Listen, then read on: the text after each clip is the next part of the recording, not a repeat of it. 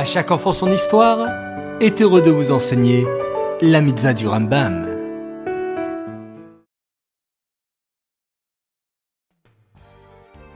Bonjour les enfants, Bokertov, comment allez-vous ce matin?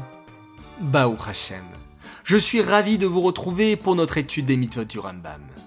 D'ailleurs, la mitzvah d'aujourd'hui, le 23 Menachem nous l'avions déjà étudiée il y a quelques jours et j'en suis sûr que tu t'en souviens. C'est la mitzvah négative numéro 321 qui nous interdit de voyager le jour du Shabbat. Il sera donc interdit de voyager en voiture, en train, en vélo, en trottinette ou en avion. Mais il sera aussi interdit de marcher plus d'un kilomètre environ en dehors de toute ville habitée. Cette mitzvah est dédiée les Nishmat, Gabriela Batmoshe, Aléa Shalom.